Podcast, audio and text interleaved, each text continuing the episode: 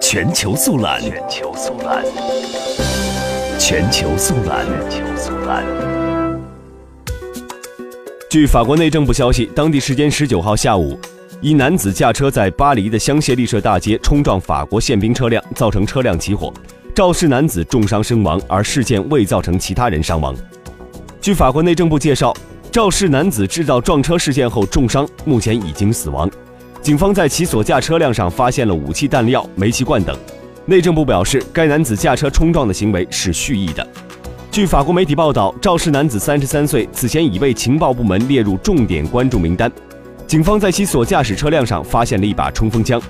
目前，巴黎市警察局和反恐部门已经对此事展开调查。